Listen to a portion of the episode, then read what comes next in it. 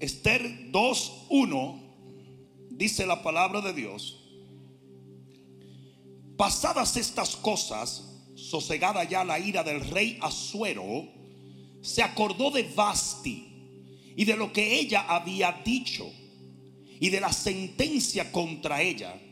Y dijeron los criados del rey, sus cortesanos, busquen para el rey jóvenes vírgenes de buen parecer y pongan el rey, pongan, ponga el rey personas en todas las provincias de su reino que lleven a todas las jóvenes vírgenes de buen parecer a Susa, residencia real, a la casa de las mujeres y al cuidado de Egai, eunuco del rey, guarda de las mujeres, y que les den atavíos.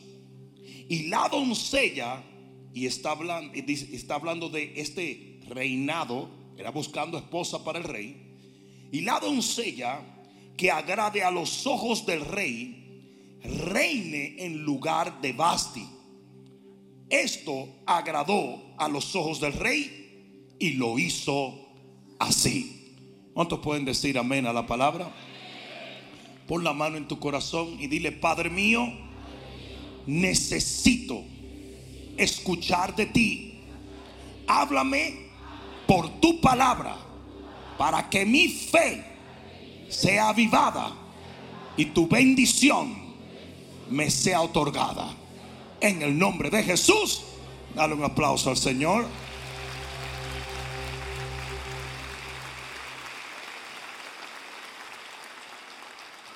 Y siéntate un momentito. Yo quiero hablarles ustedes por un momento de la novia de Cristo.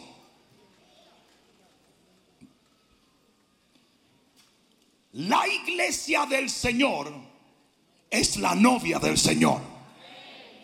Esto lo afirman las escrituras una y otra vez. Y en esta declaración se basa todo el plan de redención y el hecho de que vamos a vivir eternamente y para siempre con nuestro Dios. ¿Alguien está entendiendo eso? El que no entiende este concepto simbólico no entiende nada referente a la redención y a muchísimas cosas conectadas con la redención. Por ejemplo, el rapto de la iglesia es literalmente cómo se celebraba la unión de un hombre y una mujer en los tiempos bíblicos. Si usted no entiende la analogía de que Cristo es el novio y la iglesia es la novia, usted no entiende nada en la Biblia. Hasta ahora me está entendiendo.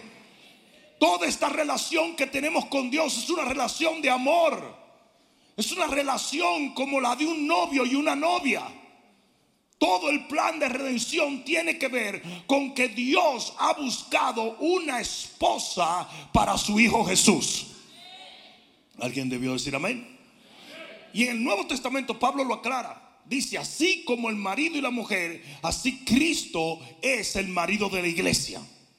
Ahora bien, en el libro de Isaías, para irnos a lo que eran las, eh, eh, profecías que anunciaban este concepto, Isaías 61, Rapidito voy a leer una escritura para que entiendas que este siempre ha sido el concepto divino de la iglesia y del Señor. Isaías 61, 6 dice la palabra de Dios, y vosotros seréis llamados sacerdotes de Jehová. ¿Cuántos sabían eso? Somos un pueblo de sacerdotes. Dice, ministros de nuestro Dios seréis llamados, comeréis las riquezas de las naciones y con su gloria seréis sublimes en lugar de vuestra doble confusión, y así andábamos nosotros antes de la redención, y de vuestra deshonra os alabarán en sus heredares, eh, heredares, perdón, por lo cual en sus tierras poseerán doble honra y tendrán perpetuo gozo. Porque yo Jehová soy amante del derecho y aborrecedor del latrocinio para, para el holocausto. Por tanto afirmaré en verdad su obra y haré con ellos un pacto perpetuo. Y la descendencia de ellos será conocida entre las naciones y sus renuevos en medio de los pueblos. Todos los que vieren reconocerán que son linaje bendito de Jehová. Ese es el pueblo de Dios. Y en gran manera dice, me gozaré en Jehová. Mi alma se alegrará en mi Dios porque me vistió con vestiduras de salvación. Tú no vas a ser salvo, usted es salvo ahora me rodeó de manto de justicia y como a novio me atavió, o sea, me vistió, y como a novia adornada con sus joyas. ¿Alguien está entendiendo? La iglesia que el Señor redimió por su sangre es la novia de Cristo. ¿Alguien entendió esto? Isaías 49, versículo 18.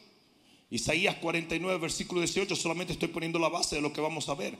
Alza tus ojos alrededor y mira todos estos que se han reunido, han venido a ti.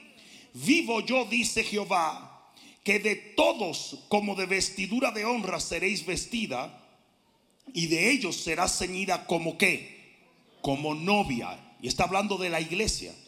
Y dice, porque tu tierra devastada, arruinada y desierta ahora será estrecha por la multitud de los moradores y de tus destruidores serán apartados de, serán apartados de lejos. Aún los hijos de tu orfandad dirán a tus oídos, estrecho es para mí este lugar, apártate para que yo more.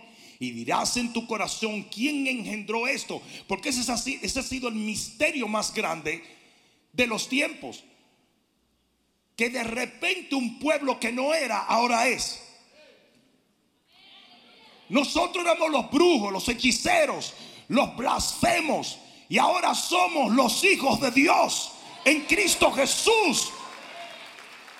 Y dice, dirás en tu corazón, ¿quién me engendró esto? Porque yo había sido privada de hijos y estaba sola, peregrina y desterrada.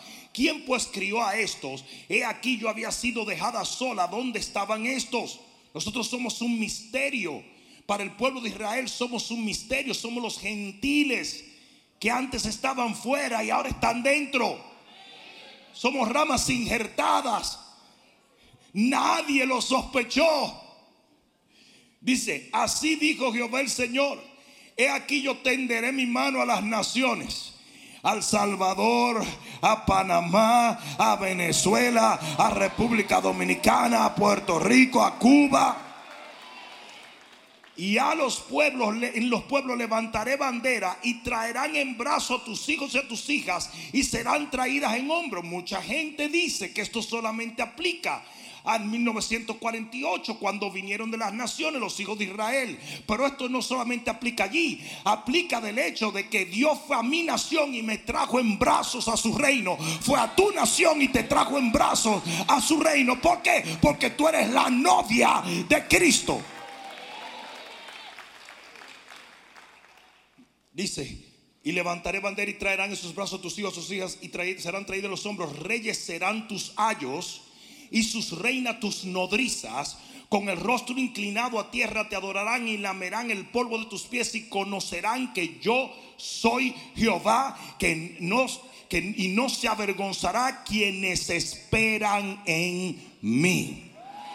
¿Alguien entendió esto? ¿Por qué yo estoy poniendo estas escrituras como base de lo que voy a hablar? Porque es demasiado importante que entiendas que desde Génesis hasta Revelación el plan divino era que nosotros nos convirtiéramos en la esposa de Cristo Jesús. Y por eso llegamos a esta escritura o a este libro, porque Esther es el libro que más ¿cómo puedo decir? Más artísticamente pinta la escena o, la, o el proceso de la iglesia convirtiéndose en la esposa del Señor. ¿Alguien me escuchó? Para que puedan entender lo que estoy hablando, permítanme hablarles, porque voy a hablarles de cuatro fases de la redención y permítame darle el contexto del libro de Esther. Muy simple para llevarlo al momento a donde quiero llevarlo. El rey Asuero era el rey más excelso de la tierra. Y en esta escritura tipifica a Jesús, que es el único rey excelso del universo.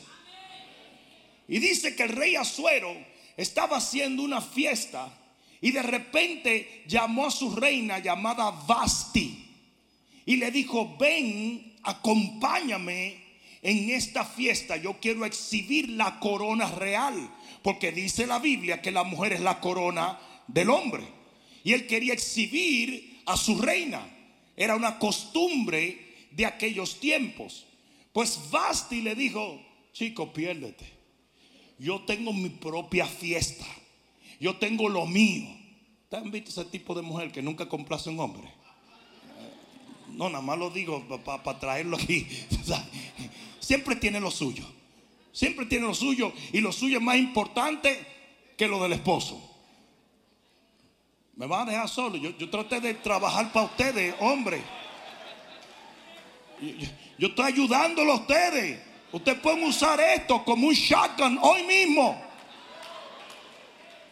Tú dices que llamándola para el cuarto, ella que tiene que fregar. ¿Qué fregar ni fregar?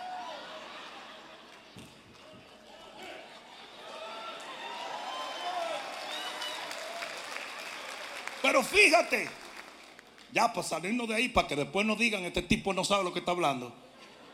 Basti representa la nación de Israel, que se quedó enamorada de sus rituales y no reconoció el tiempo de su visitación.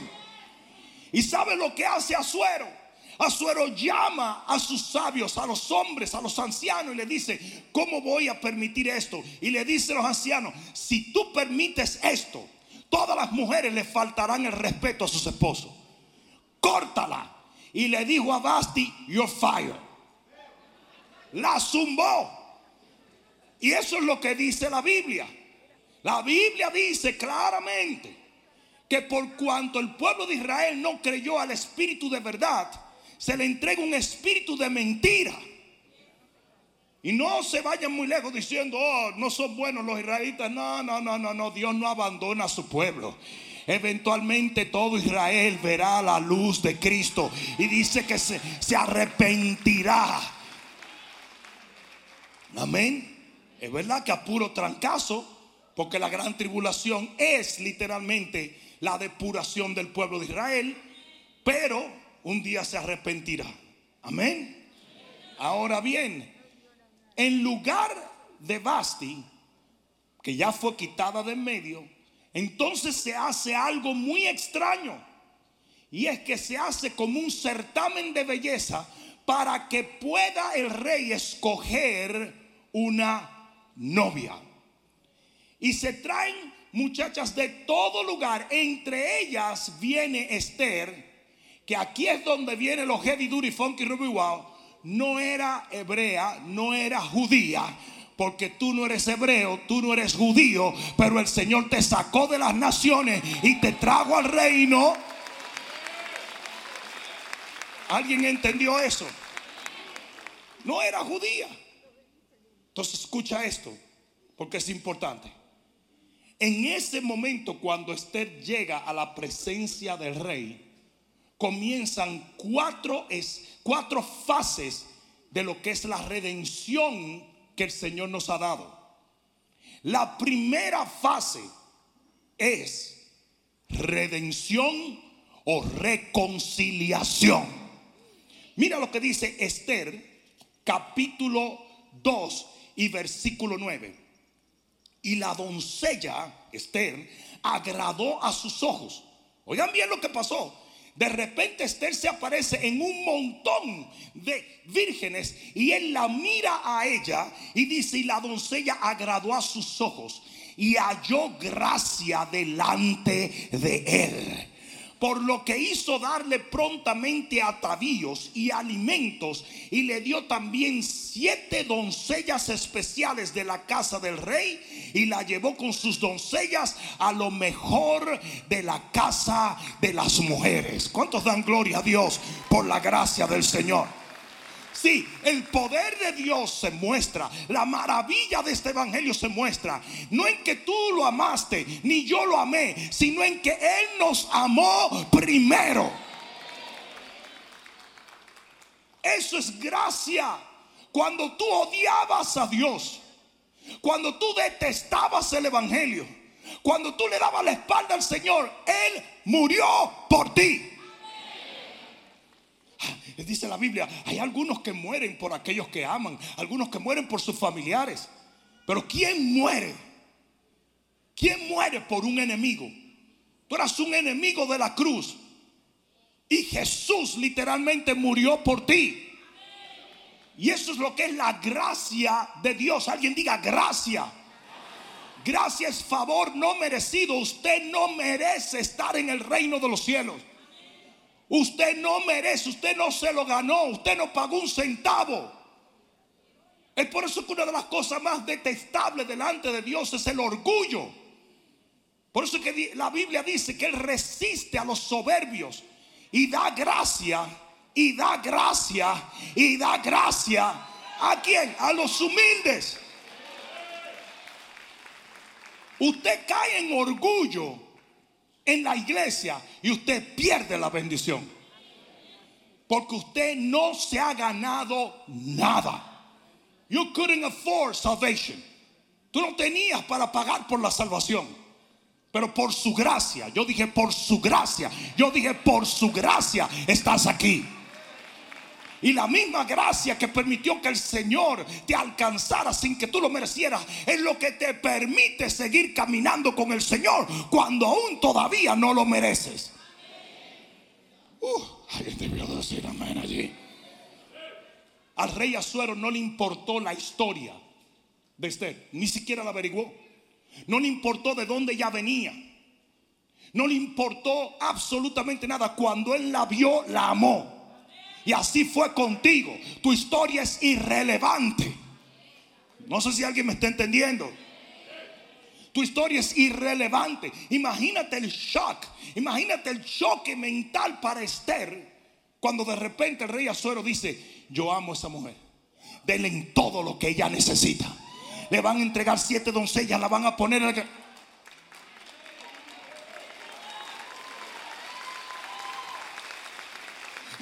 sabes lo que Esther hubiera podido decir? No, no, no, no, no. Eso es un cuento, men. Me van a llevar para darme cuatro palos, a saltarme por ahí. ¿Cómo que? It's too good to be true. ¿Sí o no? Eso es exactamente lo que alegan los ateos. Que nuestro evangelio es demasiado bueno para ser verdad. Eso es porque no conocen a nuestro Dios. Y porque no entienden la gracia de Dios. ¿Alguien está entendiendo esto? Y de repente el rey dice, entreguenle todo. ¿Y sabe cómo lo recibe Esther? Por medio de la fe. Porque eso es la salvación. La salvación es por gracia, pero se recibe a través de la fe. ¿Me están entendiendo? La parte de Dios es la gracia, la parte de usted es la fe. ¿Me están entendiendo? Yo puedo decirle a usted, oye, pasa por mi oficina que te voy a dar 200 dólares. Eh, no, hombre, no, eso es un cuento. Rapidito se animó, ¿verdad? Después se pone a decir, eso está en video, él lo dijo. Pero si tú no me crees, tú no vas a pasar por allá. Tú no lo vas a recibir. Tú no lo vas a buscar. Y ese es, el balance entre la gracia y la fe. Cuando el rey le dice a Esther, usted va a recibir todo, ella lo cree. Y usted tiene que creerle a Dios por cada bendición que por su gracia es. Uh, aleluya. El libro de Efesios en el capítulo 2 y en el versículo 8. Mira lo que dice, porque quiero enfatizar en esto, porque es demasiado importante. Efesios capítulo 2 y versículo 8 dice lo siguiente. ¿Estás allí? 2.8 de Efesios dice, porque por gracia sois salvos por medio de la fe.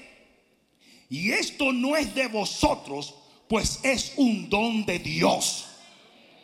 No por obras, no por obras, no por obras, no por lo que tú hagas, sino por lo que Él otorga, para que nadie se gloríe. Si la salvación fuera por obras, entonces aquel puede decir, uy, yo soy más salvo que tú porque yo hago mejor obras que tú. Así no funciona. El Señor niveló por completo la planicie. Y todos podemos accesar la salvación del Señor si tan solo somos capaces de creer en Él. Alguien debió decir amén.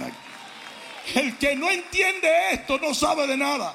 Y por eso cuando el rey ve a Esther, de inmediato dice, dase.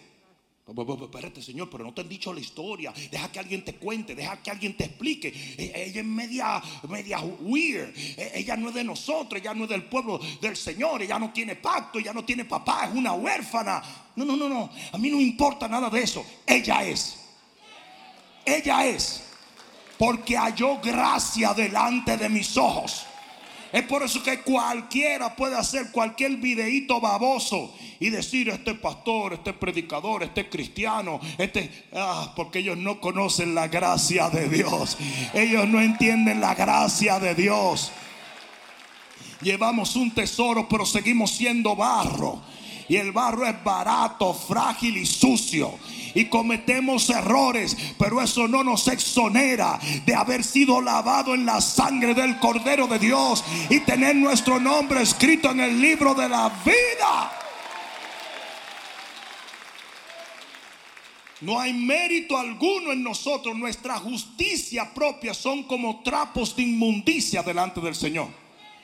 Entonces el primer estado, la primera fase es la reconciliación o la redención que viene a través de la gracia divina. ¿Me están escuchando? Usted entra al reino, no porque usted dejó de fumar cigarrillos, lo cual sería muy bueno que lo hiciera. Pero usted entra al reino porque usted acepta a Cristo Jesús como su Salvador. Entonces, pastor, ¿qué quiere decir eso? Que no necesitamos nada más que eso. No. La fase número dos es devoción. Digan devoción. En el versículo 11 del capítulo 2 del libro de Esther, después que el rey Azuero la cubre con su gracia, le otorga cosas que ella no merece, ni trabajó, ni pagó por ellas ¿Alguien está entendiendo? Para usted ser próspero en este reino, ¿usted sabe lo que usted necesita? Fe. Para usted ser sano en este reino, ¿usted sabe lo que usted necesita? Fe. Para usted ser bendecido en este reino, ¿usted sabe lo que usted necesita? Fe. Por eso es que somos hijos de Abraham. Mediante la fe. Abraham recibió por fe la fe le fue contada por justicia. Quiere decir que la fe está por encima de las obras justas que tú hagas. No obstante, en ningún momento se destaca las obras que hagas, porque en el versículo 11 dice, y cada día Mardoqueo se paseaba delante del patio de la casa, Mardoqueo era su tío, se paseaba de la casa de las mujeres para saber cómo le iba a Esther y cómo la trataban. Wait a. Entonces en el momento en que Esther haya gracia, el rey la mudó y la desprendió de toda su familia y se la llevó exclusivamente para él. Entonces oye bien lo que pasa. Después que nosotros encontramos gracia divina, nosotros tenemos que comenzar a desarrollar la devoción a Dios. Ah, no, no, no, no. Parece que no me están entendiendo. Si alguno está en Cristo, ¿quién está en Cristo aquí? Una nueva criatura es. Eso es por gracia. Yo digo, eso es por gracia. Pero, diga pero. Luego las cosas viejas pasaron y aquí todas son hechas nuevas.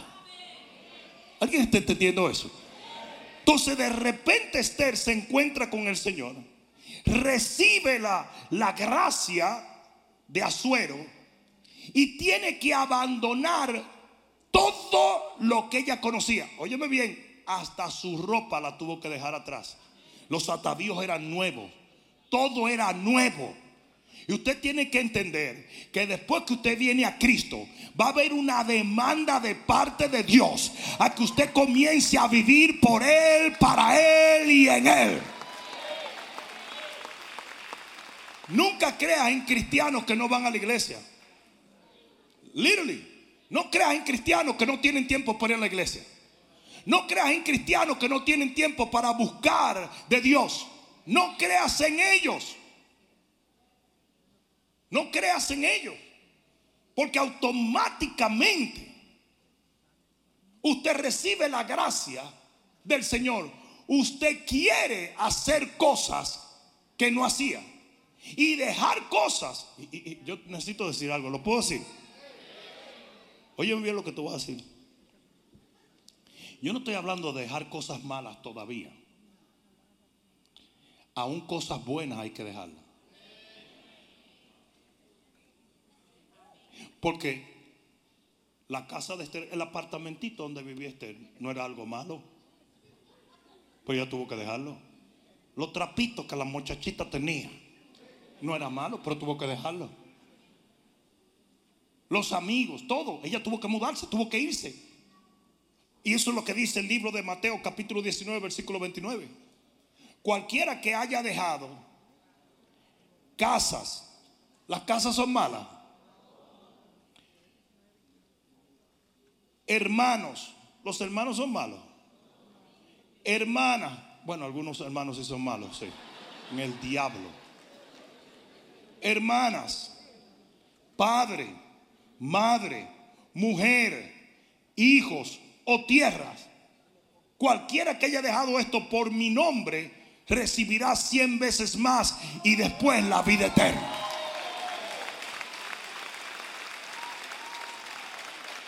Las primeras cosas que el Señor te quita cuando tú vienes a Él no son cosas malas. A veces son cosas que no tienen en lo absoluto ninguna maldad. Pero usted tiene que demostrarle a Dios que Él es el primero.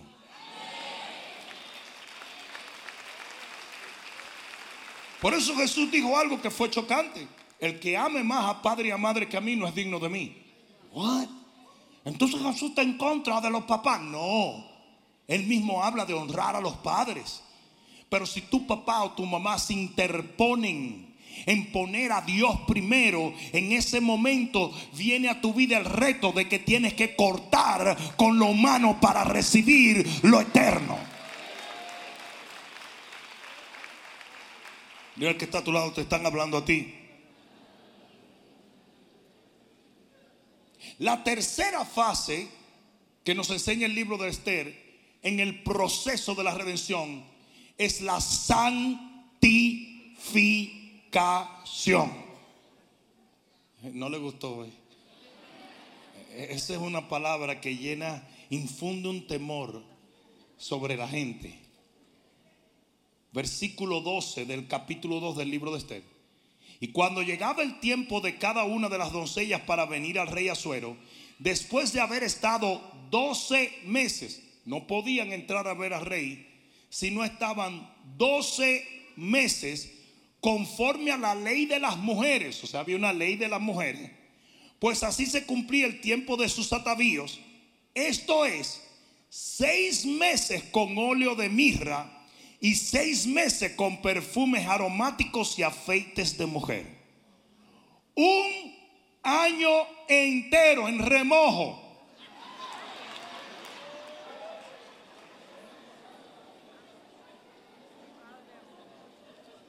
¿Y usted sabe lo que era?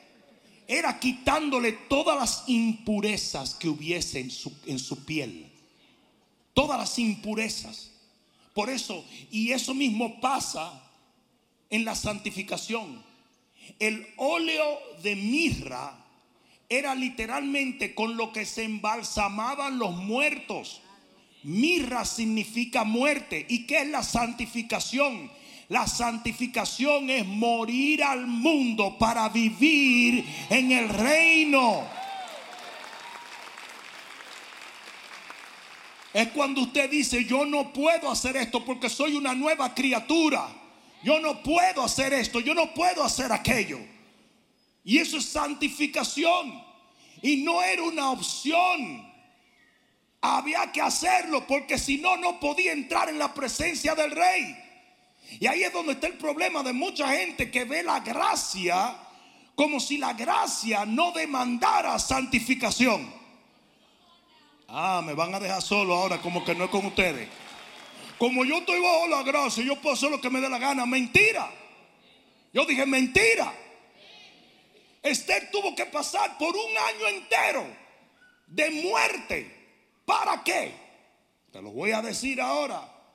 Para que toda mancha Aquí va, para que toda mancha fuese quitada de su cuerpo. Eso era lo que hacía el proceso. Entonces oigan esto.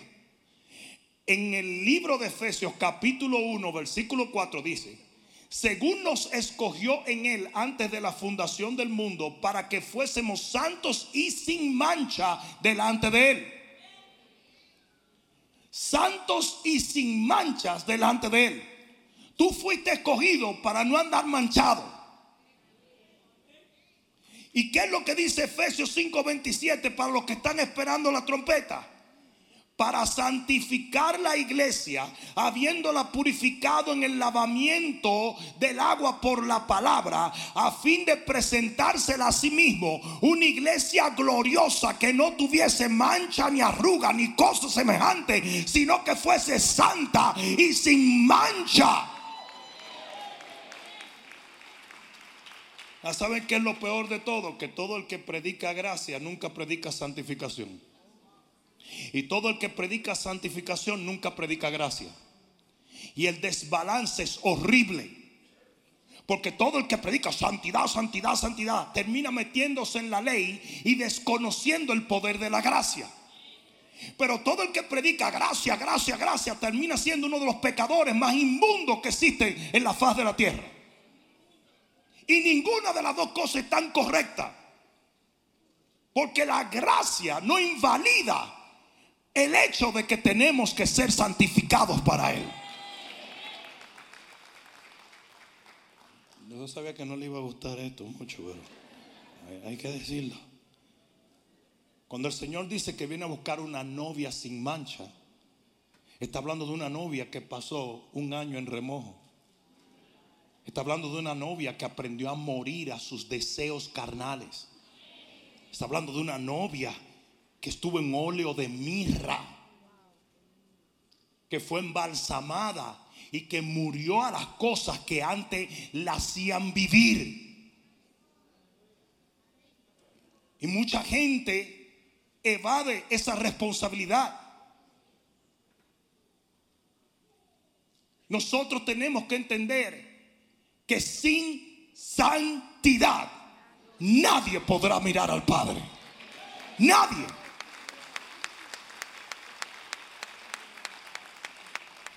Y con esto nos vamos a la cuarta y última fase. Now, cuando uno predica redención o reconciliación, toda la iglesia dice, cuando predica devoción, también toda la iglesia hace. Cuando predica santificación, con excepción de dos o tres demonios que hay en la iglesia, todo el mundo hace. Pero esta cuarta fase es un poquito más difícil de digerir. Porque la cuarta fase en todo este plan es una fase que la gran mayoría de los cristianos se creen que es opcional. La primera fase es reconciliación, la segunda devoción y la tercera santificación. Pero la cuarta es asignación.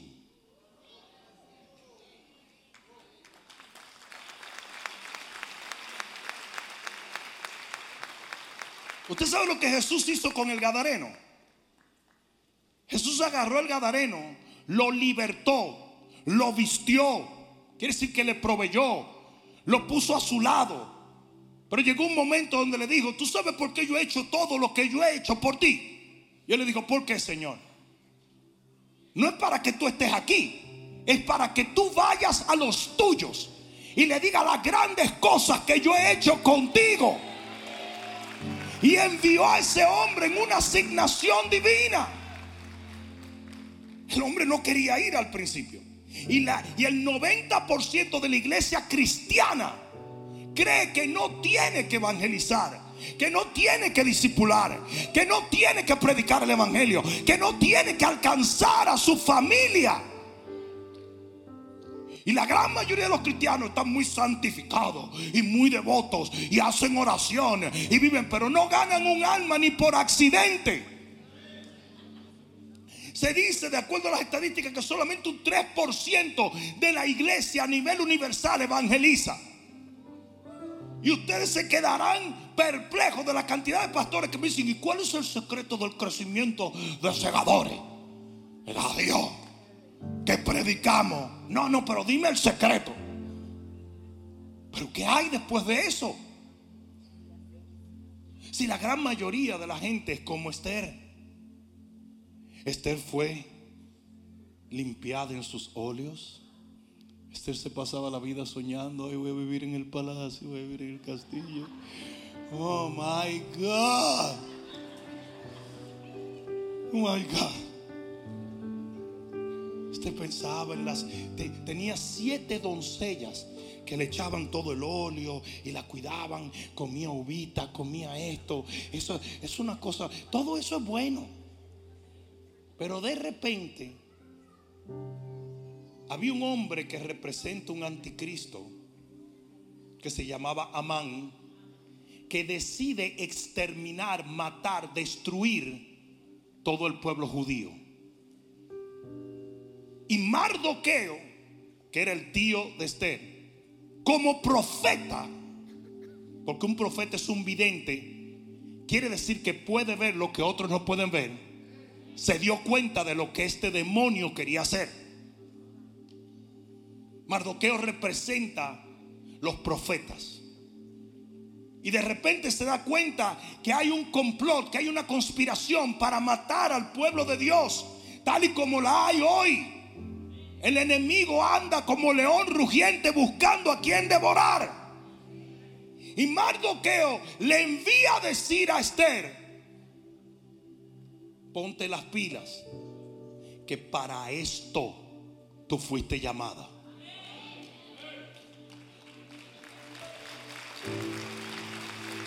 ¿Y sabes lo que le dijo a Esther? Yo loco que tú estás. Eso es peligrosísimo. Eso es muy incómodo. Esto no debe ser parte del plan. Mira lo que ella le envía a decir a Mardoqueo. En Esther, capítulo 4 y versículo 10. Ella ni siquiera fue donde su tío. Ella le mandó a decir en un video por Facebook. Entonces Esther dijo a Atac que le dijese a Mardoqueo, ve y dile al tío mío que está de fanático con que uno tiene que salir como si fuera testigo de Rayo Bac, predicar la calle. Ve y dile a él. Todos los siervos del rey y el pueblo de las provincias del rey saben que cualquier hombre o mujer que entre en el patio interior para ver al rey sin ser llamado una sola ley al respecto a él ha de morir salvo aquel a quien el rey extiende el cetro de oro, el cual vivirá, y yo no he sido llamada para ver al rey en estos 30 días. En otras palabras, no me conviene, tengo que proteger mi vida y proteger mi penthouse. En el castillo, tengo que proteger lo que tengo, y así está la iglesia de Cristo hoy creen en prosperidad, creen en sanidad, creen en bendición, pero no creen en asignación. No creen en asignación. Todo el mundo llega a la iglesia solo los domingos. No tienen grupo, no hay liderazgo. Y ella le manda a decir a Mardoqueo, óyeme bien, no me conviene. No me conviene económicamente, no me conviene emocionalmente, no me conviene en nada. Mi vida está demasiado chévere con papitas para yo venir a complicarme de que metido en una visión. Usted no ha oído a la gente cuando tú le dices, ¿te quieres meter en la visión? No, no, no, no, no. Yo vengo a recibir paz, mucha paz, mucha paz. Eso es lo que yo quiero. Yo vengo a la iglesia a que me, a que, a que me motiven. Y le manda a decir al Mardoqueo, no. No puedo hacer eso porque estoy arriesgando toda la bendición que tengo. Y mira lo que Mardoqueo le responde en el versículo 13. Entonces dijo Mardoqueo que respondiesen a Esther, no pienses que escaparás en la casa del rey más que cualquier otro judío. La bendicioncita que tú tienes se te va. Porque si tú callas absolutamente en este tiempo, respiro y liberación vendrá de alguna otra parte para los judíos, mas tú y la casa de tu padre pereceréis. Y quién sabe si para esta hora has llegado al reino. Oye lo que le dice Mardoqueo. Le dice, tú no vas a sostener la bendición que tú crees. Todo lo contrario. Tú vas a arruinarla por callarte. Y así vive la gran mayoría de los cristianos. Por cuanto no entiendes que tienes una asignación de parte de Dios. Mucha de la bendición que pudieras recibir la pierdes. Y Mardoqueo le aclara. Para esto fue que tú llegaste al reino en este momento. Todo lo que Dios hizo, todo lo que el rey hizo, lo hizo para colocarte en el lugar específico para que cumplas con una asignación que es más grande que tú.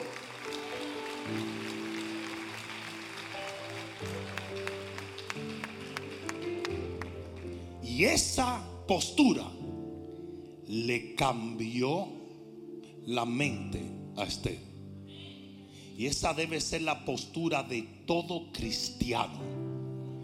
Usted tiene que decirle a todo creyente que todo lo que ha recibido, lo ha recibido para cumplir con una misión eterna. Alguien va a tener que decir ver aquí. Quizás tú estás aquí en este día y tú digas, ay, hoy lo veo. Pues qué bueno. Porque todos cometemos errores, pero no debemos permanecer en esos errores. Y mira en el versículo 15, con esto termino, lo que Esther responde después de la postura de Mardoqueo.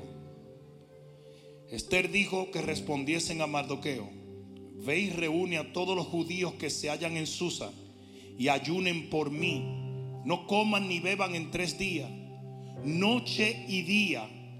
Yo también con mis doncellas ayunaré igualmente y entonces entraré a ver al rey, aunque no sea conforme a la ley, y si perezco, que perezca.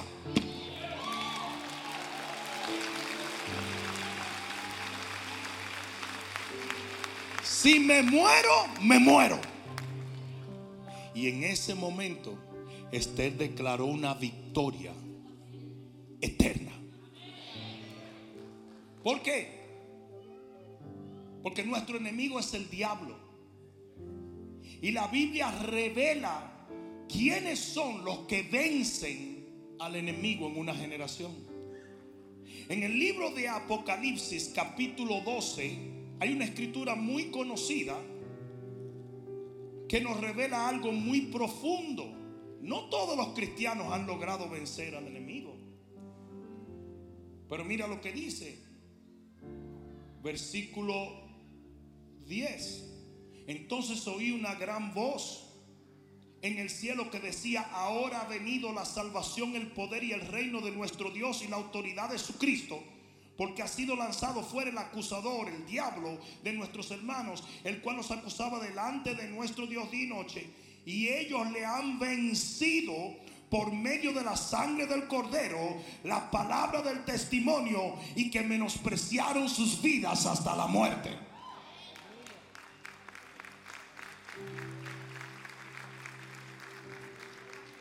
Así se vence al enemigo. Menospreciar allí es conceder a algo menos valor que lo que merece. Es desestimar, tener menos, subestimar, darle el espaldo, despreciar. Ustedes saben lo que hace la iglesia de Cristo hoy.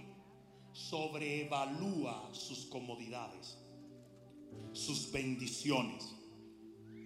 Cuando lo que tenemos que hacer es desestimarlas. Porque nada debe ser más importante que obedecer a nuestro Dios.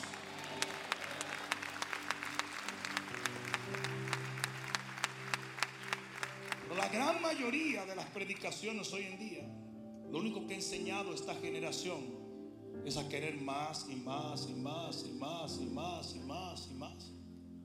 A sobreestimar la vida en vez de menospreciarla por Cristo.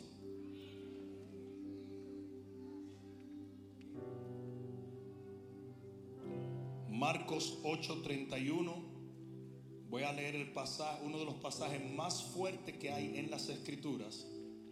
Y probablemente ya no se escuchan en muchos púlpitos. lo voy a leer porque es palabra de Dios. Es más, letras rojas, papá.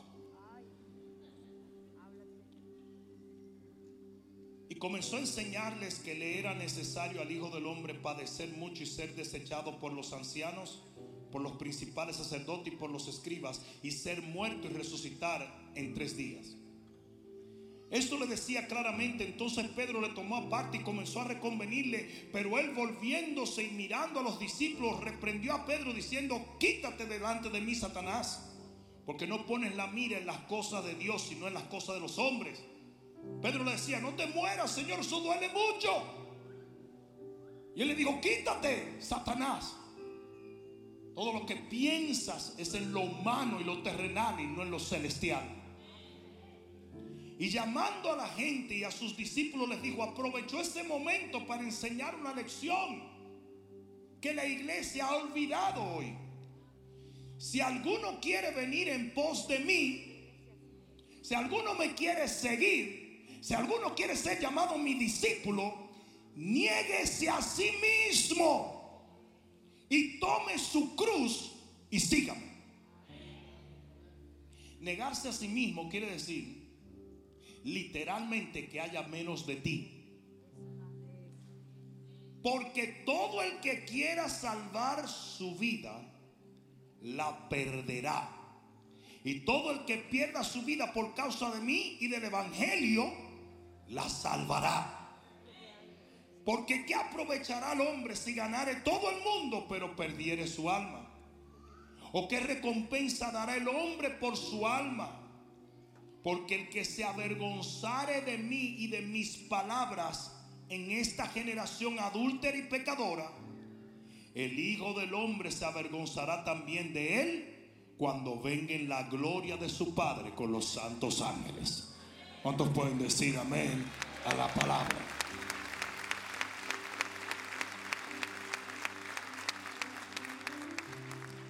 Ponte de pie un momento y escucha.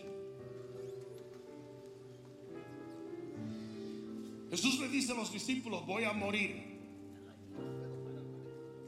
Pedro le dice, Señor, pero ¿cómo morir si hemos sido llamados a disfrutar la vida? Le dijo, quítate Satanás. Porque el espíritu de Satanás es verdaderamente esto. Pon tus ojos en lo terrenal y pasajero y no en lo eterno. Y luego llama a todos, dice, vengan, vengan, vengan, vengan, vengan, que les voy a hablar algo. El que quiera salvar su vida, el que ande peleando por su vida, lo que va a hacer es perderla. ¿Qué fue lo que le pasó a Esther? Ella estaba cuidando su estatus, cuidando su bendición, cuidando su vida. Y Maldoqueo le dijo, lo que vas a hacer es perderla. Y Jesús le dijo, y oigan bien, si se llegan a avergonzar de mí, de mi palabra, delante de los pecadores, ah, entonces está hablando de evangelismo, está hablando de compartir la palabra. Dijo, si ustedes se llegan a avergonzar de mí delante de ellos, yo me voy a avergonzar de ustedes. Escucha, la iglesia cristiana batalla constantemente. No con el concepto sanidad, no con el concepto bendición, no con el concepto Espíritu Santo, no con el concepto prosperidad. Todas estas cosas, aún la santidad, ni siquiera es debatible. Ni siquiera el pecador que está en la iglesia debate que tenemos que vivir bien. Pero el concepto asignación es uno de los conceptos más controversiales. Y no, muchos cristianos no lo ponen, pero tampoco lo hacen. Dentro del plan de la redención, todo lo que el Señor ha hecho por nosotros se circunscribe en algo muy básico y es que tú des por gracia lo que por gracia recibiste. Se lo vas a dar, dáselo fuerte. Se lo vas a dar, dáselo fuerte.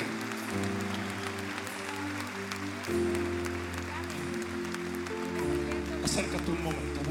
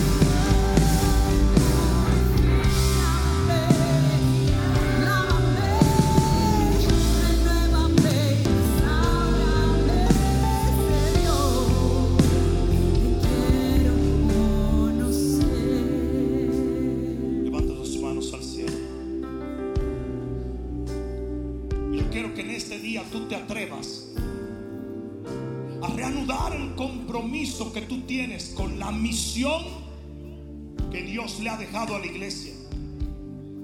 Si el enemigo te dará miles de excusas, miles de por qué no servirle a Dios, de por qué no abrir nuestra boca y proclamar la grandeza de nuestro Dios, de por qué no servirle con la mano puesta en el arado sin mirar atrás. El enemigo te dará miles de excusas. No tengo la habilidad, no sé, no esto. Si la persona que te trajo a Cristo hubiese pensado como a veces tú piensas, quizás aún te hubieras perdido y sumido en las tinieblas. Hoy yo soy una vez más el mardoqueo que le dice a la iglesia, tu bendición no sirve de nada si no la recibes como una herramienta para cumplir con tu misión. Todo lo que Dios te ha dado son recursos. Te dio recursos simplemente para que fueses un instrumento en sus manos. Por eso hoy yo quiero que la iglesia se atreva a reanudar su compromiso de predicar este evangelio a toda criatura, de arrebatarle las almas al diablo, de literalmente pararse por la gracia que lo tiene parado. Tú estás de pie simplemente porque el favor de Dios está sobre tu vida. Haz honor a ese favor. Levanta tus manos al cielo y dile, Padre mío, en este día yo reanudo mi compromiso de dar por gracia lo que por gracia yo he recibido. Yo predicaré tu palabra. Arrebataré las almas y poblaré los cielos por el favor que tu palabra me confiere. Y así como yo siembro en otros, cosecharé en mi vida. Y veré tus bendiciones aumentar. Porque tú harás de mí un ejemplo de lo que es ser bendecido por la obediencia. En el nombre de Jesús, el que lo crea, diga amén, amén, amén, amén. Hola, Bishop Rudy, gracias aquí, invitándote a que nos sigas en todas las plataformas sociales, donde podrás escuchar la voz de Dios a través de nuestras palabras y podrás ser edificado en lo que es la fe, la cual es nuestra victoria.